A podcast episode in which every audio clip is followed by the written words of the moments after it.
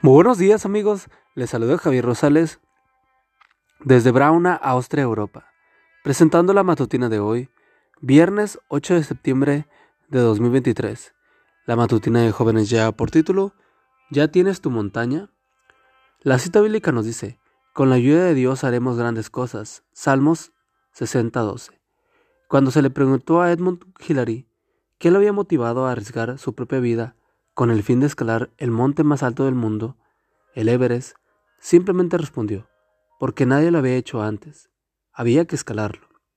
Ni los 8.842 metros de altura, ni todas las dificultades que se le interpusieron, las tormentas de nieve, el frío que le lava la sangre, los abismos profundos, impidieron que este hombre y el nativo que lo acompañó, Tenzin Norway, lograran lo que nadie había podido hacer antes hasta aquel 29 de mayo de 1953.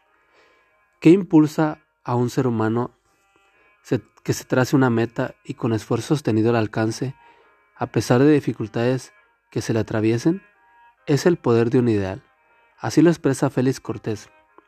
Todos los grandes hombres y mujeres que han ido al espacio y al fondo del mar, a las selvas y a los desiertos, todos los que han alcanzado grandes cumbres y han construido la grandeza humana, lo hicieron porque tenían un ideal.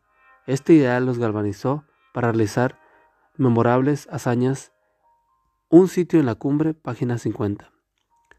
¿Tienes ya tu ideal, es decir, tu montaña, que escalar? Es necesario que la tengas. Como bien lo expresa el NG de Guay en su libro Mente, Carácter y Personalidad, una vida sin metas, sin ideales, es morir en vida. Tomo 1, página 341. Y no solo necesitas tener metas, sino que éstas también deberían ser elevadas, pues elevadas son las expectativas que Dios tiene para ti, tal como lo expresa el siguiente pensamiento. Recuerden que nunca alcanzarán una norma más elevada que la que ustedes mismos se fijen. Fíjense pues un blanco alto y asciendan todo lo largo de la escalera del progreso, paso a paso, aunque represente penoso esfuerzo, abnegación y sacrificio. Mensaje para los jóvenes, página 69.